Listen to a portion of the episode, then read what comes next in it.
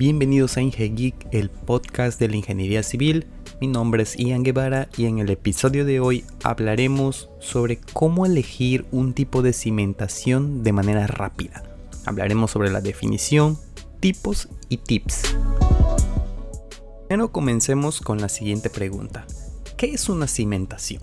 Bueno, la cimentación es un elemento estructural que se encarga de transmitir las cargas obtenidas de la estructura hacia el terreno distribuyendo estas fuerzas de forma tal que no se supere la presión admisible, ni se produzcan cargas zonales producidas por alguna excentricidad. Este elemento viene a ser la base de toda estructura, ya que tiene la finalidad de garantizar el equilibrio en estado de reposo y de evitar daños en los materiales estructurales y no estructurales producto de deformaciones o hundimientos causados bajo la acción de fuerzas externas. ¿Qué necesito para elegir un tipo de cimentación? Bueno, para elegir la cimentación adecuada son necesarios los siguientes cálculos. Primero, el estudio de todas las cargas. Se debe considerar los pesos dados por la propia estructura, los elementos constructivos que se podrían encontrar al momento de habilitar nuestro cimiento y otras cargas especiales tales como nieve o la incidencia de los vientos si se tratase de una estructura muy esbelta. Número 2. Tendremos que hacer un análisis estructural. Identificadas ya estas cargas que transmitirán nuestra cimentación al suelo, es necesario el análisis estructural mediante métodos matemáticos que simulen los comportamientos de los esfuerzos y deformaciones. Este análisis se puede realizar de forma tradicional o mediante software.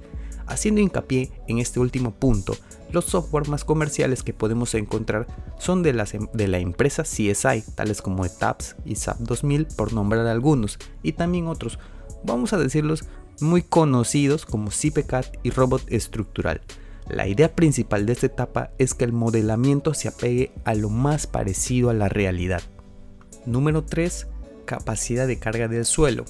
Voy a ser enfático en esto es muy importante un buen estudio de mecánica de suelos para cualquier proyecto, sea obra civil, sea obra privada, puesto que nos dará el parámetro que identificará las propiedades del mismo.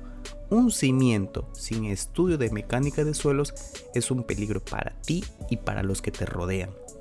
Estos estudios se hacen con el fin de que la estructura proyectada contemple factores de seguridad que eviten fallas como grietas, hundimiento, inclinación o el colapso de la propia estructura, siendo los cimientos suficientemente fuertes para que soporten cortantes y esfuerzos de flexión producidas por el terreno. Enfatizo nuevamente que se debe realizar un buen estudio de mecánica de suelos para contemplar futuras agresiones del terreno, filtraciones de agua y su presión en caso de ser identificadas. Eh, me acuerdo que subí una foto al fanpage de una especie de abrasión hacia una estructura en donde ya se observaba el cimiento, las eran zapatas aisladas a la vista de todos. Entonces para evitar todo eso, un buen estudio de mecánica de suelos. Ahora hablaremos sobre los tipos de cimentaciones superficiales o directas. Como número 1, zapatas aisladas. Son las más comunes y se caracterizan por su geometría, que de manera muy poco técnica son llamadas ensanchamientos de la columna. Este tipo de cimentación es utilizada para sistemas estructurales que en su composición final presenten cargas puntuales, tales como el sistema porticado, según norma E030, la norma peruana, la norma de mi país, que consiste en vigas y columnas como elementos estructurales, puesto que la zapata aislada se usa para asentar un único pilar y en teoría es la zapata más simple de diseñar. Las zapatas aisladas se pueden clasificar por su geometría. Existen las zapatas cuadradas que soportan carga axial concéntrica y las zapatas rectangulares que son utilizadas cuando la carga puntual que llega a la zapata es excéntrica pero ¿qué es excéntrico? Bueno, de manera breve, tenemos un cuadrado o un rectángulo, eh, aplicamos una carga perpendicular y si esta no está en el centro, se considera excéntrico. Número 2. Zapatas combinadas o corridas. Este tipo de cimentación se utiliza cuando las zapatas aisladas se encuentran muy próximas al punto de estorbarse, por lo que compartirán una misma base. Entonces la causa de este tipo de zapatas se da por estos motivos. Nombraré tres proximidad de las columnas por arquitectura, existencia de fuertes cargas concentradas que pueden simular cargas distribuidas produciendo elevados asentamientos diferenciales o una baja capacidad portante del terreno o también diferentes capacidades en el campo de trabajo pueden darse en casos especiales. Es necesario recalcar que las zapatas combinadas no son iguales que las corridas y la diferencia radica en el número de columnas que ésta pueda soportar, afirmándose lo siguiente.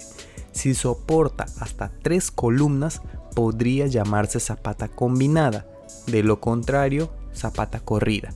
Entonces, también las zapatas corridas se utilizan para soportar muros con capacidad portante, o sea, muros estructurales, en cuyo caso el ancho de la zapata puede ser variable.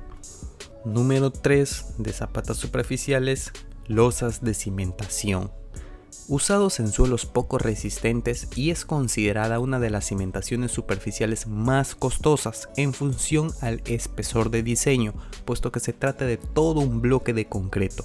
Su elección radica en la siguiente teoría.